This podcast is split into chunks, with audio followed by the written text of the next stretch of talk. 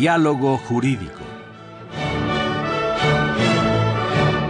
Derecho, Cultura y Humanismo. Programa a cargo del maestro Eduardo Luis Fejer.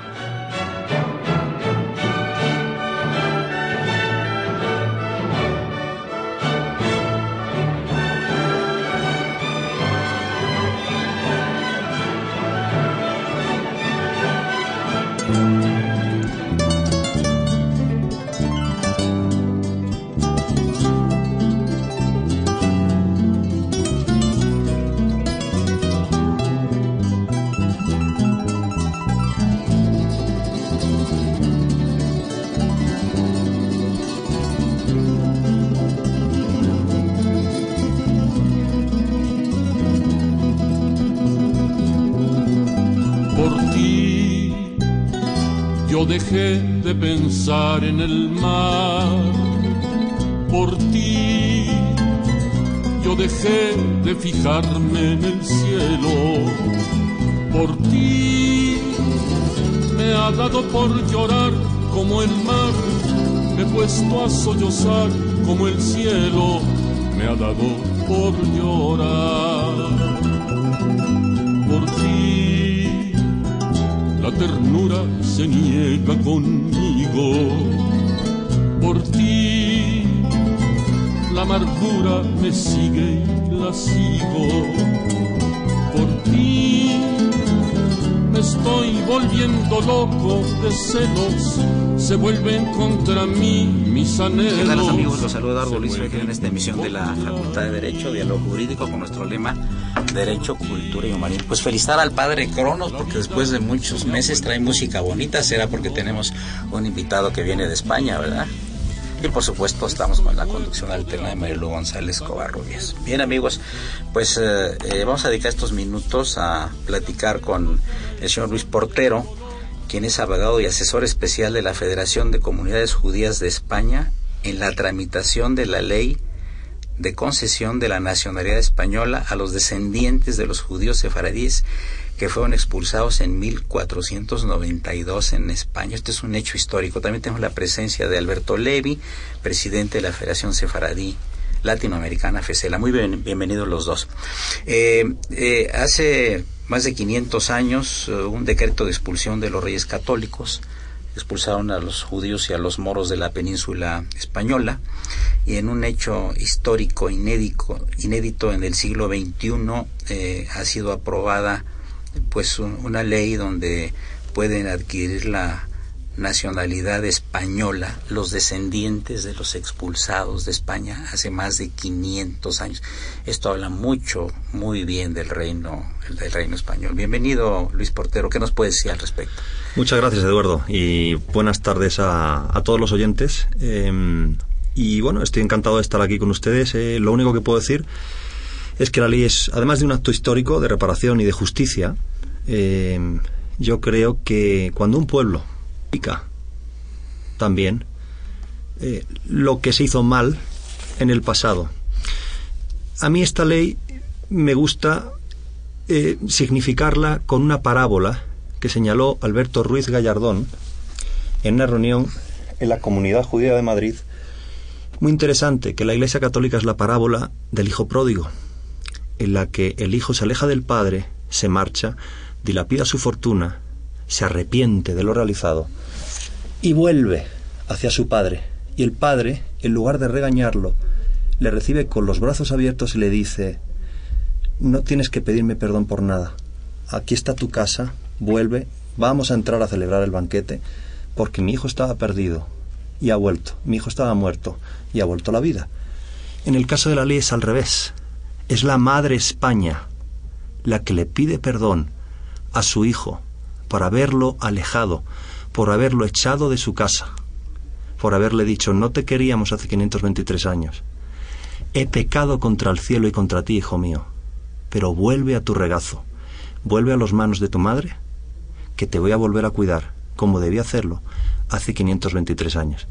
Y esto es un hecho emocionante, emocionante para las comunidades sefardíes en el mundo, mm, porque repara un error histórico que reconoce el legislador español en la ley expresamente, además del sufrimiento, de las vejaciones, de los ataques y padecimientos del pueblo judío a partir de 1492.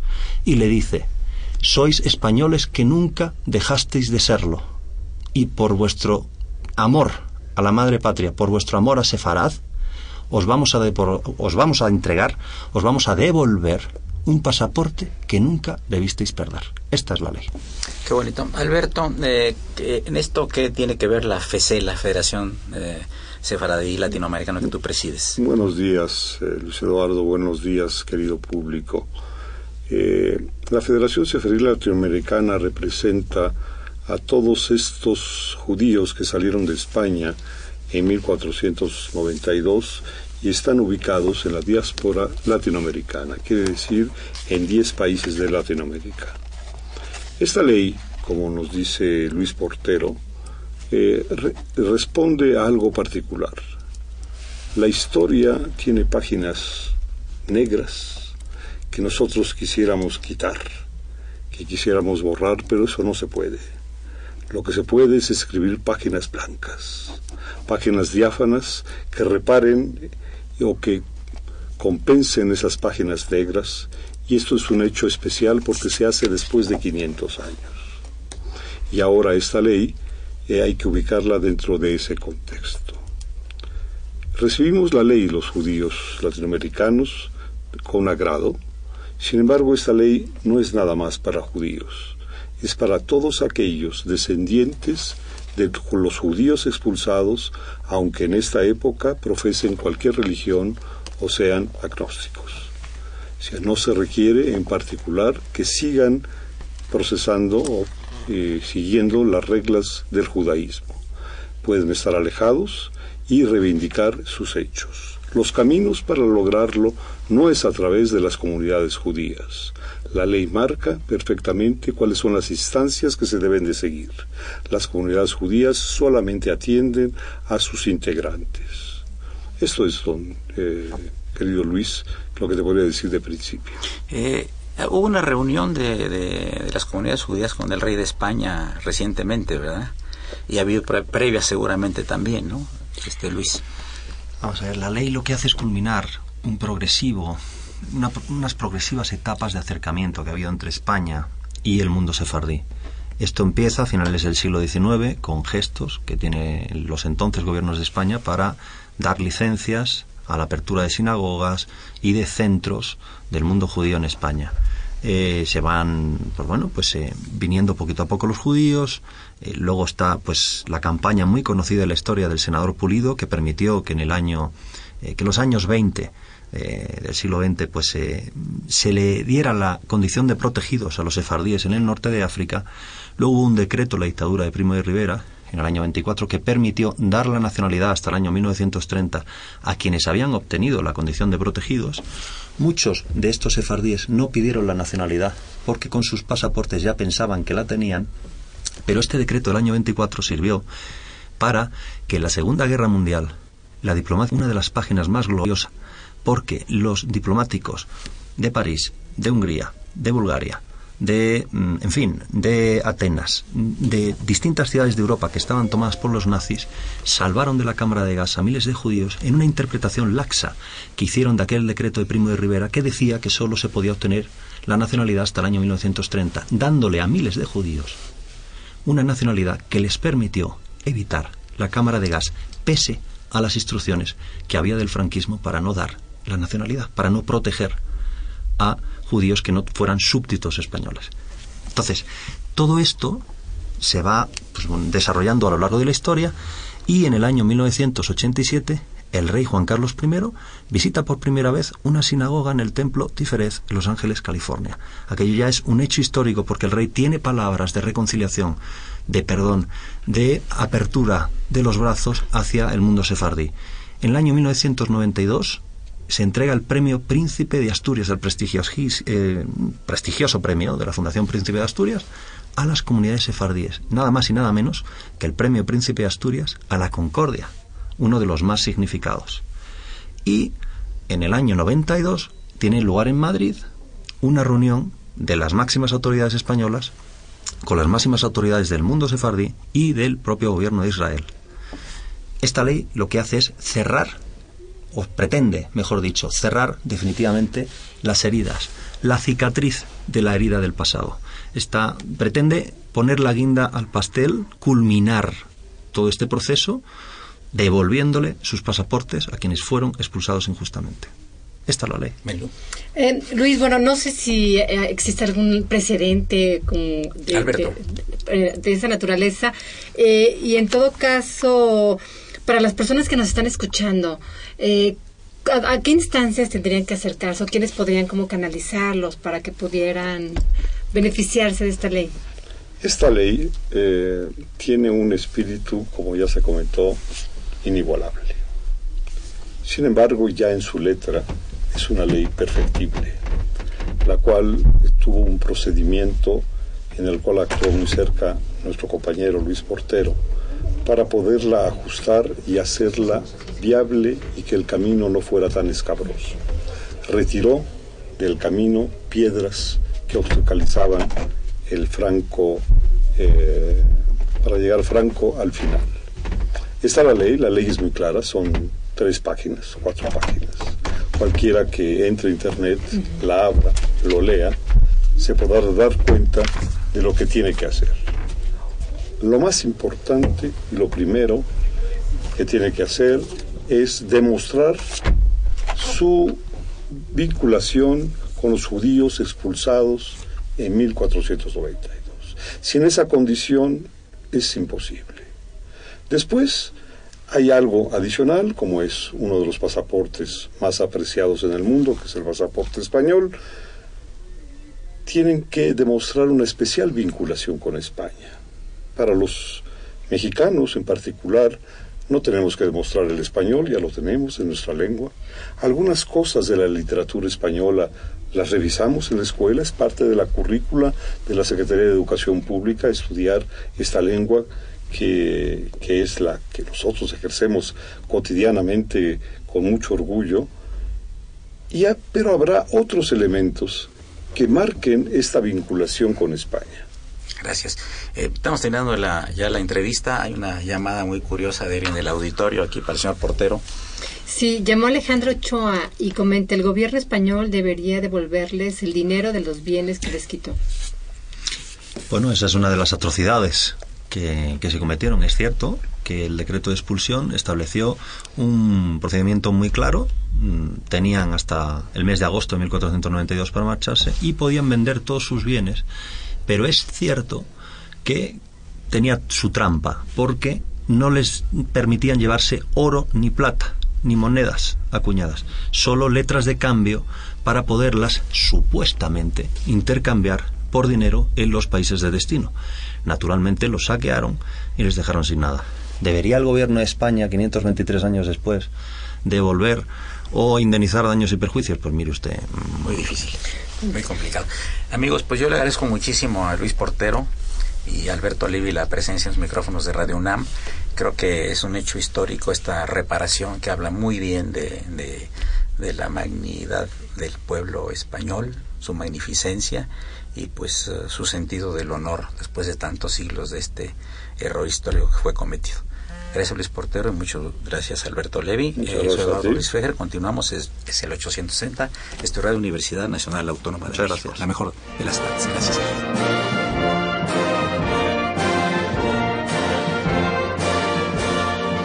Su opinión es importante. Comuníquese. Nuestro número 5536 8989. Del interior de la República 01800 5052 688.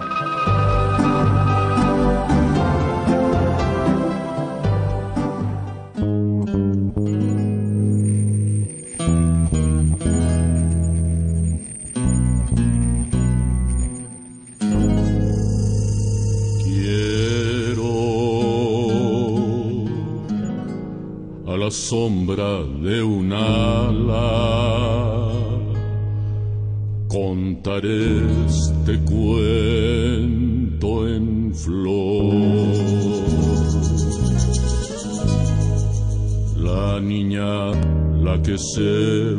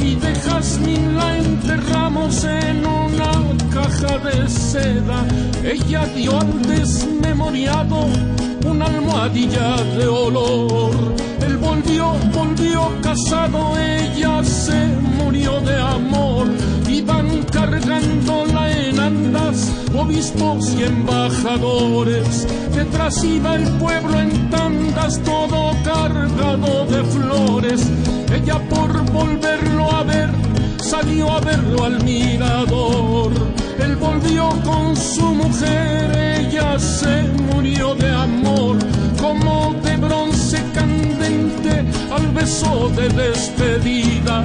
Era su frente la frente que más he amado en mi vida. Centro de tarde. ¿Qué tal amigos? Después de la presencia tan interesante de estas personas, los señores Portero y Levy que vinieron a platicarnos sobre esta reparación histórica que está haciendo el gobierno español de los judíos expulsados en 1492. Me da muchísimo gusto recibir en estos micrófonos a una querida y antigua amiga mía, antigua aunque yo le llevo como 40, 50 años de edad, que es la maestra María Angélica Luna Parra, la titular de Indesol. Bienvenida. Muchas gracias, gracias por estar aquí en esta Radio UNAM que tanto seguimos y la verdad es un es una delicia cuando va uno en el coche seguir oyendo esta estación. Muchas gracias. Saludamos también a la presencia de la psicopedagoga Marían González del Castillo, que es director del organismo desconcentrado Igualdad de Género Indesol. Muy bienvenida.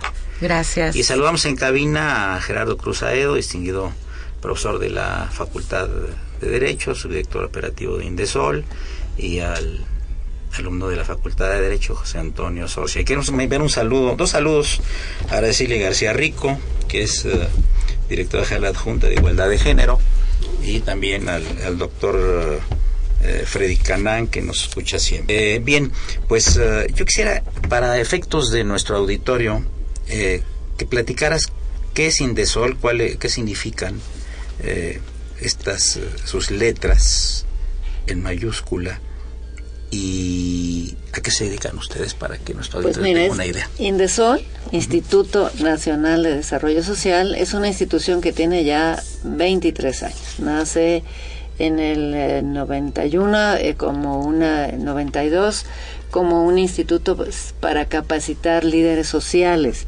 muy ligado al entonces Programa Nacional de Solidaridad.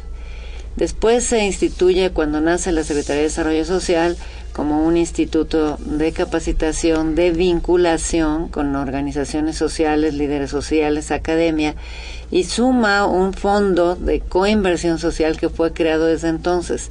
Eh, tuvimos el honor y gusto de crearlo con el licenciado Colosio.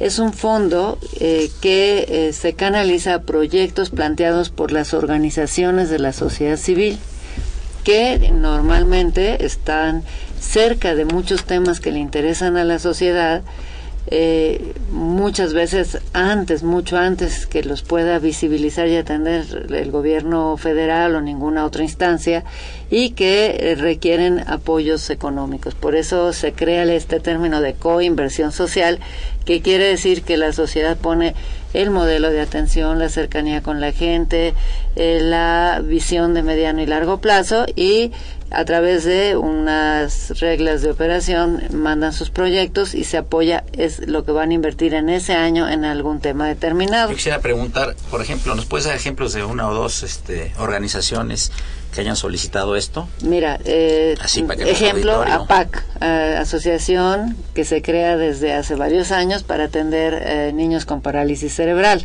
y existe a nivel nacional casi en todos los estados.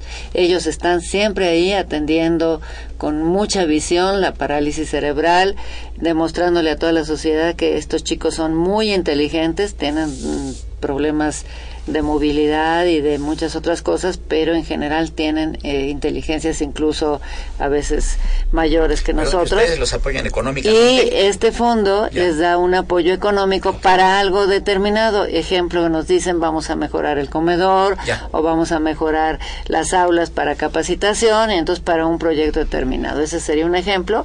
Otro te diría, eh, alguna asociación eh, de las que hacen desarrollo integral y que están en una comunidad eh, haciendo vivienda con con eh, la comunidad de eh, vivienda ecológica, salvaguardando un manantial, reforestando un bosque y nos piden para lo que en ese año van a impulsar a lo mejor huertos familiares, a lo mejor una reforestación extrema a un lado de una montaña o a lo mejor iniciar un deporte, una, una escuela de deporte. Eh, de naturaleza, ¿no? Hay, hay, por eso es muy creativo, hay una infinidad de proyectos y esto lleva 23 años, así es que ya hizo historia, ya sembró y eh, en realidad es muy satisfactorio ver todo lo que ha sucedido en el país gracias a estos pequeños grandes proyectos. Eh, maestra María Angélica Luna, eh, ¿alguno de estos proyectos, eh, en estas fechas, tiene, está relacionado con temas de equidad de género? Sí, tenemos eh, varias actividades que realizan las organizaciones.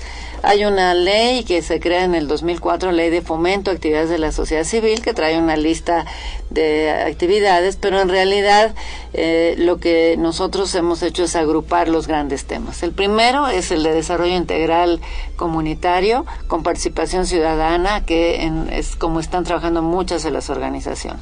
El segundo fue este año alimentación, salud y orientación nutricional, que también eh, tuvo el, eh, destino y la, la, intención de alinearse con la Cruzada contra el Hambre. Hay muchas organizaciones que están en campo, eh, pues tratando de innovar formas de cultivo, de promover el amaranto para diferentes actividades, etcétera. Y luego viene un paquete que le llamamos de inclusión social y derechos humanos que se liga con todos los derechos de grupos específicos, de infancia, de adolescencia, de personas con discapacidad, de jornaleros agrícolas, de migrantes, eh, de reclusos, o sea, personas, eh, grupos que están padeciendo alguna alguna discriminación o rechazo o situaciones de desventaja y género Ahora, lo interesante es que a través de la capacitación yo te diría que ya casi todos los proyectos eh, tienen una visión incluyente y de género. Por eso los calificamos más alto. Los que vienen con una visión ya de derechos humanos, basada en la dignidad de las personas y de inclusión de todos, se les da una calificación más alta en la dictaminación y tienen más probabilidades de salir adelante. Eh, Marian González del Castillo, eres directora del organismo desconcentrado Igualdad de Género de Indesol. Soy directora de Igualdad de Género en el Indesol. Así es. Sí. Este, este problema de, de igualdad de género eh, tiene poco tiempo de estarse analizando, ¿verdad? Bueno, yo creo que el programa como tal en el instituto tiene aproxima, la dirección tiene aproximadamente 10 años. Sin embargo, las mujeres tienen muchísimo tiempo luchando por los espacios y ganando espacios. Actualmente eh, se ha potencializado pues el Plan Nacional de Desarrollo 2013-2018. Uno de sus ejes transversales es la igualdad, la perspectiva de género, ¿no? Esto en el Indesol es uno de los institutos donde de verdad yo veo que se cumple. Trabajamos con todas las convocatorias, todas las convocatorias tienen perspectiva de género y los proyectos apoyados, como dijo la, ahorita la titular, si tienen perspectiva de género, se incrementa un poco más la calificación. Sin embargo, si en un momento dado, al no tener perspectiva de género, lastiman o violentan a las mujeres, pues van no van a resultar apoyados de este tipo de programas. Ahora, cuando hablamos de perspectiva de género y cuando hablamos de dirección de igualdad de género, ahí manejamos varios, varios temas, no nada más la igualdad, sino también la inclusión, la violencia contra las mujeres, las niñas, los niños y los adolescentes, los derechos sexuales y reproductivos. Y el Indesol tiene otro programa también, que es otra dirección, que es el programa PAIMED, que es el programa de apoyo a las instancias de las mujeres en las entidades federativas, que es otro fondo que va en lugar de bajar hacia las organizaciones de la sociedad civil, baja a través de las instancias de las mujeres en las entidades federativas. Entonces, con estos dos fondos se abarca todo el tema de violencia contra las mujeres, todos los tipos de violencia. ¿Me puedes poner un ejemplo práctico para efectos de nuestro auditorio? Un ejemplo de alguno de los proyectos apoyados por las organizaciones de la sociedad civil. Equidad de género. Por supuesto que sí, tenemos programas de todo tipo dentro de, aunque es un área específica para para proyectos de equidad de género entran desde huertos de traspatio siempre el hasta el tema del cuidado hasta el tema, del cuidado específicamente. Tenemos por ejemplo el año pasado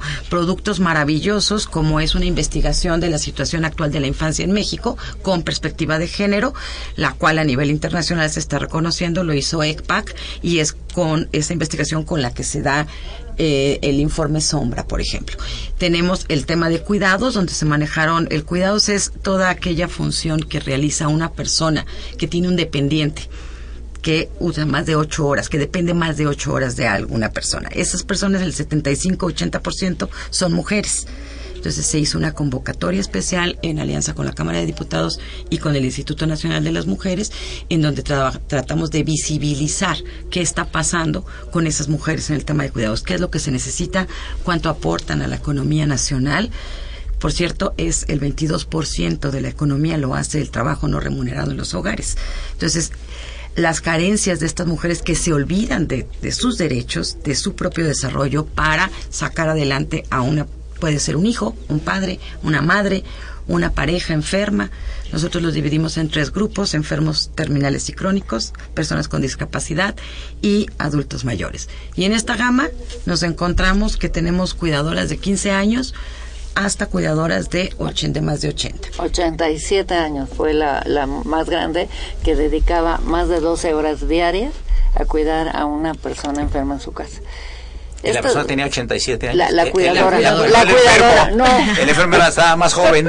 sí, ¿Así? pero lo muy interesante y, triste y eh, es que en realidad es un sistema de seguridad social solidario de que hay una que lo están supliendo personas sin ninguna capacidad de apoyo técnico ni emocional y esto está muy grave, por eso nos los pidieron las diputadas de la Comisión de Equidad de Género para poder plantear una política pública eh, y hay organizaciones que van, que apoyan a familias con Alzheimer, que han ido detectando toda la orientación que se necesita, incluso telefónica, de qué hacer cuando la persona tiene ciertas reacciones, cuando se, se, va y se les pierde a la familia, cuando ya no reconoce a la hija y se, no, y se enoja porque lo está queriendo cuidar, o, eh, otro tipo de, de, problemáticas como son las eh, que, enfermedades terminales eh, presentan o enfermedades como el cáncer que está generando periodos muy largos de cuidado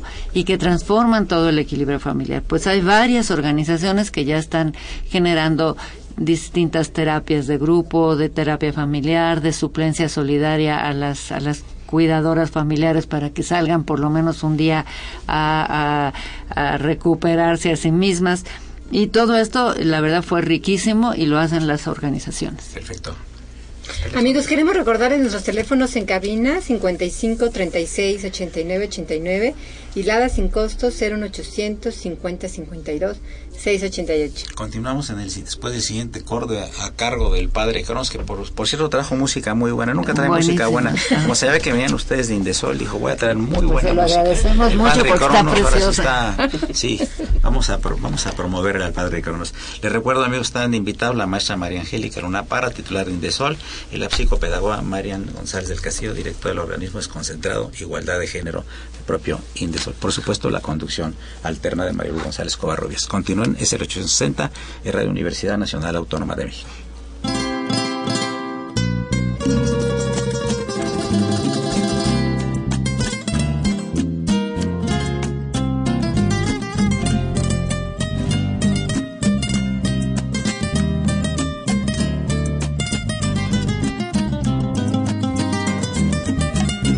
Me hacen daño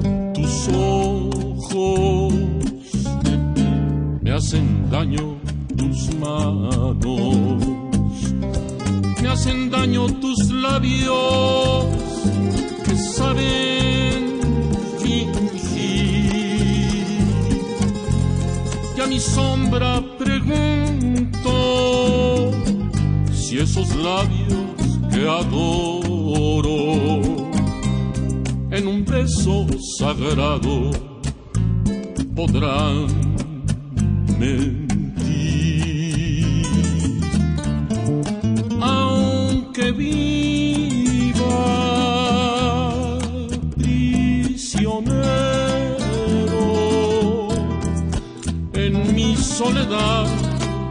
Mi alma te dirá, te quiero. Nuestros labios guardan flama de un beso voraz que no olvidará.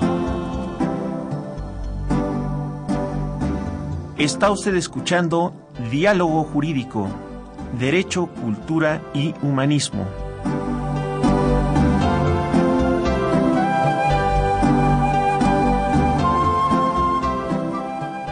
a través del 860 de AM.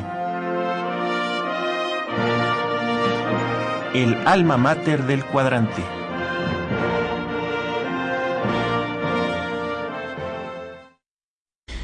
Continuamos amigos con esta grata conversación y abre nuevamente el fuego Mario Lugo González Covarrubias. Sí, yo quería preguntarle a la maestra María Angélica Luna Parra. Eh, hemos escuchado ya, yo creo que en muchos foros, la palabra perspectiva de género, pero a mí me gustaría, si es posible, nos pudiera aterrizar un poco más ¿Qué significa eso de analizar desde la perspectiva de género y cuáles son los beneficios que reporta? Mira, ha habido muchas, y hay muchas discusiones teóricas. Nosotros eh, creemos que la más concreta y la más útil es todo aquello que acorte la brecha de la desigualdad entre mujeres y hombres que se ha dado a través de la historia, por eh, pues una normativa que estaba venía como ustedes bien saben del código romano que era un código tremendamente discriminatorio y paternalista y solo de ahí podía surgir palabras como la patria potestad que no quiere decir responsabilidad quiere decir ser dueño de eh, las decisiones. El patrimonio,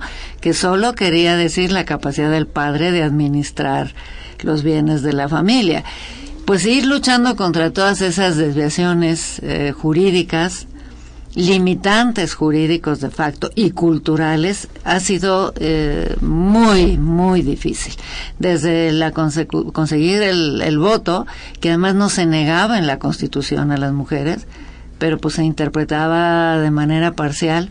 Y así ha pasado con toda la discriminación ha pasado con la discriminación indígena, lo acabamos de oír en su programa, lo que está haciendo España, esa, esa legislación y todas esas acciones fueron totalmente discriminatorias. Entonces, ¿qué quiere decir perspectiva de género? Borrar toda brecha que exista desde el marco jurídico, la costumbre y las acciones cotidianas. Y te pongo un ejemplo, ¿Quién va por el agua cuando no hay agua en las colonias? Las mujeres. Y van y cargan eh, y, regresan. ¿Quién carga eh, a los niños cuando están enfermos? Las mujeres. ¿Quién cuida a los que están? Eh, las mujeres. Entonces hay sobrecargas culturales, pues que obviamente limitan a un ser humano a que pueda desarrollar sus propias facultades y sobre todo a una distribución equitativa de los roles. Esa, eso sería la visión de género eh, puesta eh, realmente en, cristiano, en normal. Una de las características, por ejemplo, que logramos hasta los 90 fue tipificar la violación como, como, como delito grave. No lo era.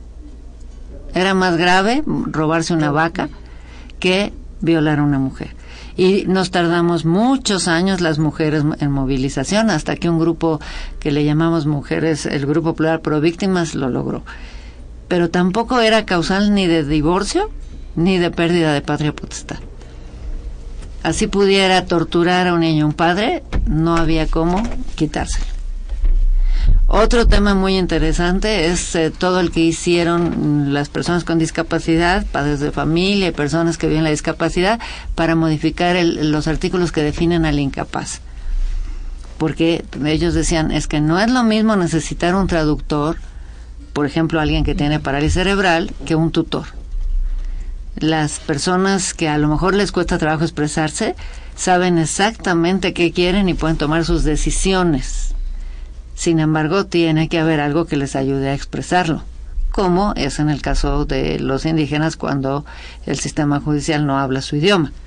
Entonces, ha habido muchos pequeños cambios que ha logrado la sociedad organizada para revertir las brechas de la discriminación. Y esa es la visión de género, mm, revertir todo, como ahora en el tema de igualdad política, que ya se logró, constitucionalmente, eh, en todas las leyes, y de pronto empiezan las Juanitas, los Juanitos y los partidos hasta que vienen en el Tribunal Federal Electoral las sentencias que obligan a los partidos a decir, pues regresan a sus diputados porque no cumplieron con el precepto constitucional que lucha contra la desigualdad de género. Entonces es, es muy amplio, pero se refleja en cada paso en cada acción, hasta en la violencia obstétrica, como se dice ahora y justo se estaba mencionando ahorita en un, en un foro que hay de CONAPRED, que implica pues que la mujer tiene que sufrir porque para eso está acostumbrada.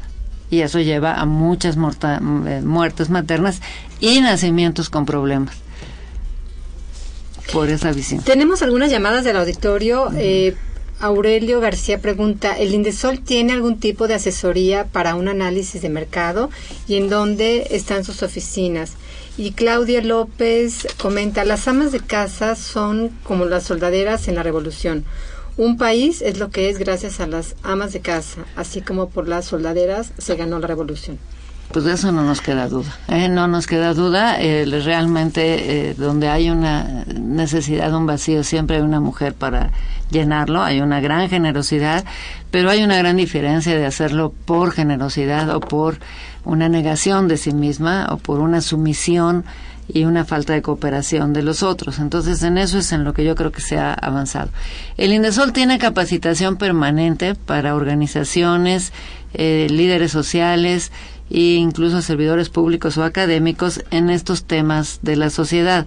Incluso todos los jueves, desde la UNAM, desde TV UNAM, tenemos de 11 a 1 una capacitación que también sale por EduSat eh, y por Internet y con temas muy interesantes para todos. Eh, en este momento hay un curso sobre proyectos productivos eh, sobre todo con esta visión desde las localidades, desde las comunidades, donde se conocen todos los fondos que existen para eso y se capacita a elaborar proyectos productivos. Se pueden registrar en la página del Indesol y verlos a través de EduSat. Yo quería preguntarle a Marian González del Castillo una pregunta que nos está haciendo el doctor Freddy Canán. ¿Qué tanto tiene que ver el machismo con la igualdad de género? Pues mucho, estamos hablando de las masculinidades no hegemónicas, ¿no? Ya el trabajo de reducir las brechas de desigualdad no debe de ser única y exclusivamente con mujeres. Finalmente somos personas, todos parte de una sociedad, todos integramos una familia y debemos de visibilizar las cosas de una manera similar. Tenemos que cambiar todas estas masculinidades que por mucho tiempo hemos traído y pensamos que sinónimo de hombre es ser fuerte, es mandar, es ser el que paga, es ser... Entonces, esas son las masculinidades hegemónicas que tenemos que romper y promover que la corresponsabilidad entre los géneros. Y cuando hablamos de los géneros también hablamos de la comunidad lésbico, gay, transexual. O sea, tenemos que reducir todas las brechas de desigualdad en todos los sentidos. Tuvimos un programa maravilloso, un proyecto que apoyamos que la María Angélica siempre habla de él, de una mujer en, en Guerrero, hecho ya por mujeres indígenas de Guerrero, que se llamaba Platícale a mi marido. Dice, ok, a nosotros vienen, nos dicen, nos empoderan, nos, pero regresamos a nuestra casa y la violencia es muy fuerte cuando nosotras nos empoderamos. Entonces, vengan y cuéntenle a mi marido que somos personas, que tenemos derecho, que estamos en igualdad de circunstancias y que podemos sacar entre los dos toda esta todas las situaciones adelante. Eh, cuando hablamos de brechas de desigualdad, hablamos de violencia es un generador grande de violencia. Y yo creo que la participación y el trabajo ahorita debe de, enfocarse desde la primera infancia para niñas y para niños, para hombres y para mujeres, en igualdad de circunstancias. Eh, este asunto del machismo no es una cosa exclusiva obviamente de México. Hay machismo en Estados Unidos y aportamos en Rusia y en el término, todos lados. Aportamos el término, esto sí fue una aportación cultural, que ya se utiliza en todo el mundo. ¿eh? Ya ¿Es originario de México lo de macho? Eh, la palabra macho y machismo es una aportación nuestra que se utiliza ya en todo el mundo. A cualquier reunión internacional que acudimos ya se utiliza la palabra o machismo o, o machismo o como la quieran pronunciar pero ya refleja los casos extremos de hombres que no quieren cambiar y que quieren que la mujer lo sirva. Eh, También el doctor Canan, Freddy Canan, me preguntó hace unos días, eh, hay algunas sesiones de hombres que eh, se quejan de que las mujeres les pegan. Lo tenemos en México, o las mujeres son pegadoras, algunas a los hombres. se puede invertir. que romper roles. ¿eh? Pero, pero, sí, pasa, puede ser una mujer sea golpeadora. Y, sí, hay organizaciones que, que, las que trabajan bien la violencia pueden atender este tipo de casos. Obviamente, estadísticamente es el menor, porque culturalmente pues el fuerte, el guerrero, etcétera, es el hombre y, la mujer es sumisa, esa palabra tan tan bárbara es este y domesticada. Eh, es eso eso pega muy fuerte, pero sí existe. Y existe un caso que es muy grave, que puede ser el de la mujer que se vuelve cómplice, eh, ya sea por ser silenciosa y no rebelarse, o proactiva, que hay casos muy, muy tristes de este tipo. Por eso hay que ayudar y estar fortaleciendo a la mujer. Acabo de regresar de Querétaro. Estuve en un albergue, en un refugio de mujeres que llegan ya. Para llegar a un refugio con tus hijos es porque llegaste al momento extremo. En Querétaro hace muy poco eh, sucedió una tragedia espantosa de una mujer que fue a denunciar a un hombre por violencia. Eh, no se tomaron las medidas adecuadas de prevención y la semana siguiente el hombre mató a los tres hijos y se suicidó ya como un grado extremo de, inmolación. O sea, suceden cosas que uno no puede imaginar. Bueno, en ese, en ese albergue estuve platicando con quienes estaban ahí y una de ellas me dijo, alguna vez yo recibí un, un, un folletito que hablaba de la violencia y daba teléfonos. Lo escondí tres años en el baño de mi casa para yo sabía que algún día iba a poder ir a pedir ayuda. Pedir ayuda todavía no quiere decir denunciar, eh, es pedir ayuda. Y lo guardó tres años hasta que un día dije tengo que ir y llevarlo era una mujer indígena de en Querétaro me lo acaba de narrar en uno de los recorridos que acabamos de hacer. Entonces sí hay mucho que hacer y todos esos pequeños grandes grandísimos logros son los que eh, realmente hacen la, mucho a la sociedad. Esta, esta organización de la que hablaba Marian es una organización de mujeres indígenas que ellas son las que ya están capacitando muchachos desde la adolescencia y la secundaria para que cuando lleguen a, a, maridos ya, ya tengan otra visión. Es increíble ver cómo la sociedad civil está caminando en donde está la problemática. Entonces detonan movimientos sociales bastante fuertes en este sentido, ¿no? Cuando hablamos de, de violencia, pues muchas veces esas personas fueron víctimas en algún otro momento. Entonces, tenemos que fundamentar todas nuestras acciones y la sociedad civil, las organizaciones lo saben muy bien desde la prevención. Y en Indesol se apoyan proyectos de prevención, de atención y también de investigación y análisis. Perfecto. Llegamos a la penúltima parte del programa. Le recordamos, queridos amigos del auditorio, que están invitados en esta ocasión la maestra María Angélica Luna Para, titulada de Indesol, y la psicopedagoga Marían González del Castillo, directora del organismo desconcentrado Igualdad de Género de Indesol. Por supuesto, la presencia en cabina del profesor Gerardo Cruz Aedo y del joven estudiante de Derecho José Antonio Sorcia. Soy Eduardo Luis Fejer. Continúen, es el 860 de AM.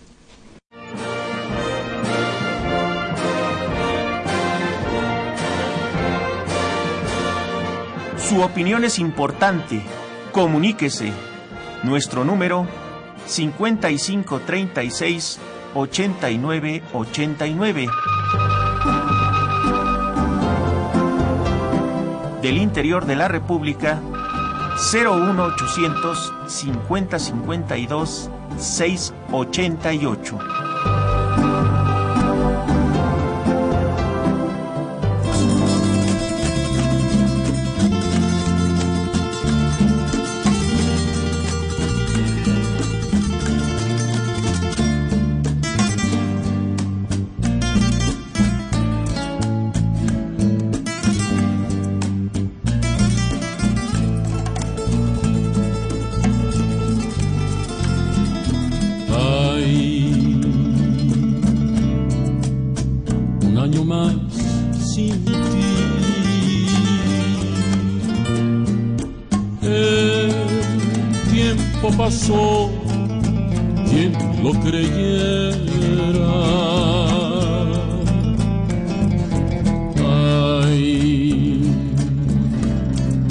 Otro año tú sin mí. Pero sin podernos olvidar. Este niño héroe de la radio, Raúl Romero, se puso romántico ahorita. Qué barbaridad. Pero también Socorrito, muy, la vi así como recostada en la cabina, así. Eh, con una flor me quiere, no me quiere, me quiere, no me ¿Qué pasó, Socorrito? Claro que la quiere. Sí, la quiere. Por supuesto que la quiere, Socorrito. Llamadas del auditorio.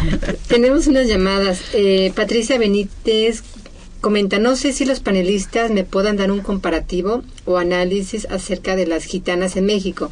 Sé que su situación es gregaria. Susana García de Coyacán pregunta, ¿hay algún libro que hable sobre el carácter de la mujer mexicana? Y el arquitecto, arquitecto Jorge Fernández felicita el programa y comenta, los hombres y las mujeres somos iguales. No hay que dejarse de nadie, sean hombres o mujeres. Yo creo que esta visión es muy interesante porque el hombre también tiene derechos que la sociedad no, no, no le había dejado cumplir. Ejemplo, cuidar y abrazar a sus bebés desde que nacen. A mí me da tanto gusto cuando voy a los parques, ahora ves que el papá está abrazando al niño, lo está cuidando y antes prácticamente ni siquiera culturalmente se concebía que el papá pudiera hacer eso y es uno de los grandes placeres de la vida. Entonces yo sí creo que la reconquista de la paternidad, por eso también hay el derecho a la paternidad responsable. Por ejemplo, en Sede Sol ya se dio en este periodo la licencia de paternidad para el cuidado de los hijos recién nacidos. Estos son conquistas del humanismo que también tienen derecho a vivir los hombres y no tener que ser héroes todo el tiempo eh, y, y empieza a cambiar mucho. Eh, yo creo que, bueno, en el Indesol, yo sí nada más quisiera recordar, también tenemos la, el registro de las organizaciones de la sociedad civil que sacan su famosa CLUNI, que es la clave única de registro, y hemos llegado a un registro ya de más de, tres, de 30 mil organizaciones en todo el país. Es muy impresionante cómo surgen pequeñas y grandes y cómo hay otras que se mantienen, que ya cumplen 50 años 60 años, 100 y hasta 400, de estar operando, transformándose y atendiendo temas muy puntuales. Hay temas nuevos, por ejemplo, ahora hay mucha actividad en atención a migrantes. Hay este famoso grupo de las patronas que aquí en Veracruz se organizaron de manera espontánea y generosa, de una generosidad impresionante.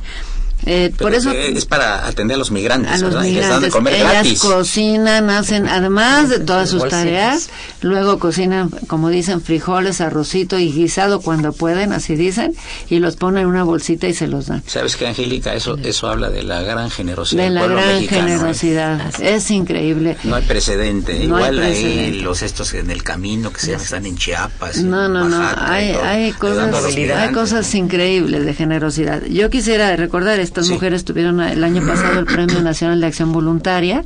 Ayer justo se lanzó la era que a través de ustedes y de todo su auditorio, la gente pudiera registrar a personas que hacen este tipo de tareas, ya sea solas o en grupo, para que se les pueda hacer un reconocimiento por su compromiso y generosidad.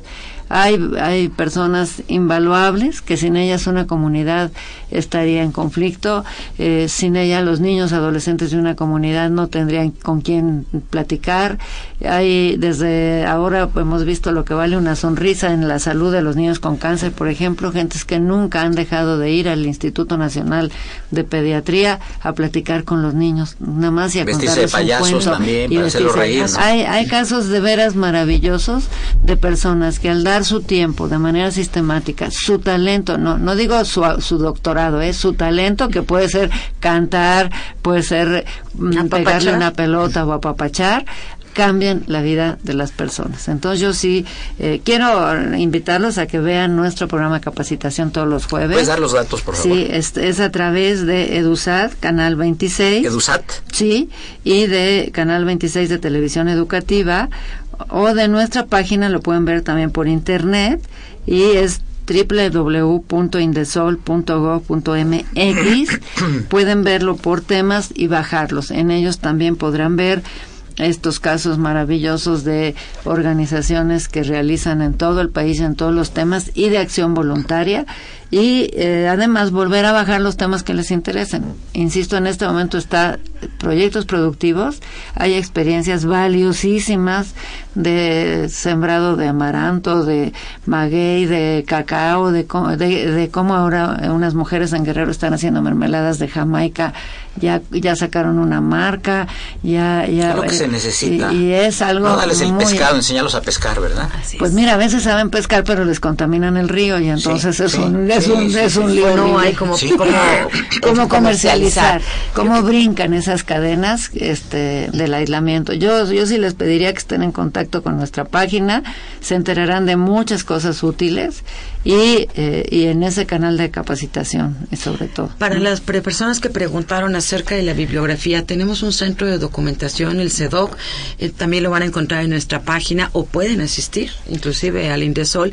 Tenemos muchísima bibliografía elaborada por las organizaciones de la sociedad civil. No podíamos hablar solamente de un libro en el cual se visibilizara el carácter de la mujer mexicana porque habemos muchos perfiles, muchas mujeres y además hay mucha bibliografía que nos puede dar esos datos.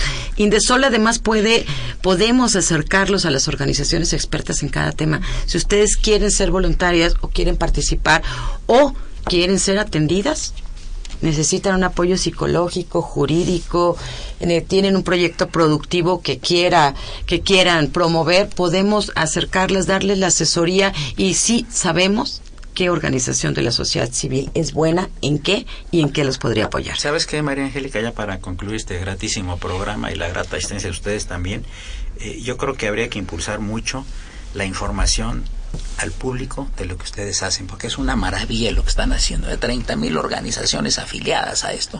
Pueden ser 60 mil. Digo, ¿verdad? Es una maravilla. Pero no es muy conocido. Habría, que, habría que hacer un poquito de mayor este, pues mira, información, ¿no? Le agradecemos a todos ustedes y, y la maravilla es como la gente que se quiere organizar a veces necesita formalizar, a veces no. Las patronas no tienen escritura, son nada más una comunidad organizada. Eh, eh, las otras que te digo ya hicieron una asociación civil, ya son como distintos niveles, pero de que hay esta capacidad creativa y generosa del pueblo de México en todos los rincones, la existe. Y de esa depende, de esa depende la armonía social y la paz del país. Sí, absolutamente. Y es importante que sepamos que de verdad en todo el país hay gente actuando, hay muchísimos programas desarrollándose, muchos apoyados por Indesol, otros por las mismas organizaciones continuamente, y que si necesitan algo en cualquier lugar del país, se comuniquen, busquen a las organizaciones, busquen a las instancias de las mujeres, o se comuniquen con nosotros al Indesol 55 54 03 90 y podemos, sabemos qué está pasando en cada estado. Perfecto. Pues yo quiero agradecerles muchísimo su, su presencia. Muchas gracias, mi querida y antigua amiga, aunque yo le llevaba 50 años de, diferencia, maestra María Angélica Luna Parra, titular de Indesol. Eh, eh, María Angélica es una gente cuyo nombre se pronuncia con respeto en, en, el mundo eh, oficial y académico. Es una gente de primerísimo nivel, con una carrera vertical siempre de servicio a la sociedad. Me da muchísimo gusto que has aceptado esta invitación a estar con nosotros en el programa de la Facultad de Derecho. Muchas gracias. Muchísimas gracias. Yo nada más quisiera aclarar que no soy maestra, soy licenciada desde el principio lo dije, y aquí como son académicos, sí, sí el ser maestra implica papelito, y no lo tengo entonces. No, aquí nos referíamos a ti por todo lo que has hecho, y por todo, si es por todas, años, todas tus enseñanzas. Si es por años de trabajo, ah, es, por años de trabajo que eres doctorado triple A. Ay, por la cantidad de Si es por años de trabajo, sí. La psicopedagoga, también universitaria, por supuesto, ¿verdad? Egresada de nuestra Facultad de Filosofía y Letras, estuviste ahí, ¿verdad? Marian González del Castillo, muchas gracias, director del organismo desconcentrado Igualdad de Género de Indesol. Gracias, maestro y catedrático de la Facultad de Derecho, Gerardo Cruzadedo. Gracias, eh, José Antonio Sorcia, también alumno de la Facultad de Derecho. Fue una operación de Socorrito Montes, quien pide que traiga el padre Cronos más música romántica, pero luego trae una música espantosa. Pero en este caso ya no le pedimos su renuncia, sino será revocable nada más. Se la pedimos cada semana al padre Cronos. La imagen siempre grata del padre, el padre Cronos, don Francisco Trejo, a quien saludamos con el afecto de siempre. Eh, de producción, Iyari Sin Acento, Felipe Hernández, Felipe Amador, el niño héroe de la radio, Raúl Romero y Fedo Guerrero, que qué bueno que ya empezó cuando menos la primera página de su tesis después de 13 años de que lo estamos acicateando. Desde luego la conducción alterna de Marilu González Covarrubias y la asesoría editorial del maestro Francisco Burgua. Y ya escuchan los pasos de la María Calas de la radio. Tenemos una María Calas de la radio. Ah, y más ni menos que Bárbara Esquetino. La mejor de las tardes, soy Eduardo Luis Fejer. Continúen, es el 860. Esto es Radio Universidad Nacional Autónoma de México, el alma mater del cuadrante. Gracias. Muy bien.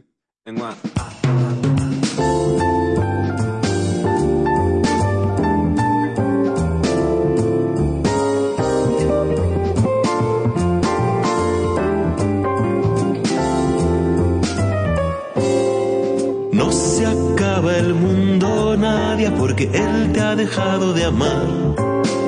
Y no dejarán las estrellas de brillar porque contigo Él ya no está. Nadie, nadie, déjate de preocupar. Nadie, nadie, que pronto alguien más vendrá no se acaba el mundo, nadie, porque Él te ha dejado de amar. Vendrá un nuevo día que ilumine los senderos de tu caminar. Mm, nadie, nadie, nada, nada va a pasar.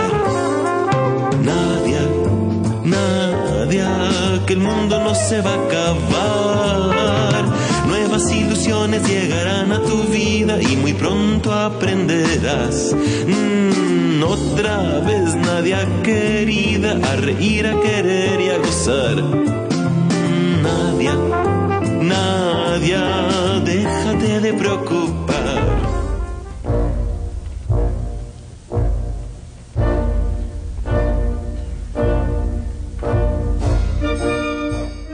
Diálogo Jurídico fue una coproducción de Radio UNAM y la Facultad de Derecho.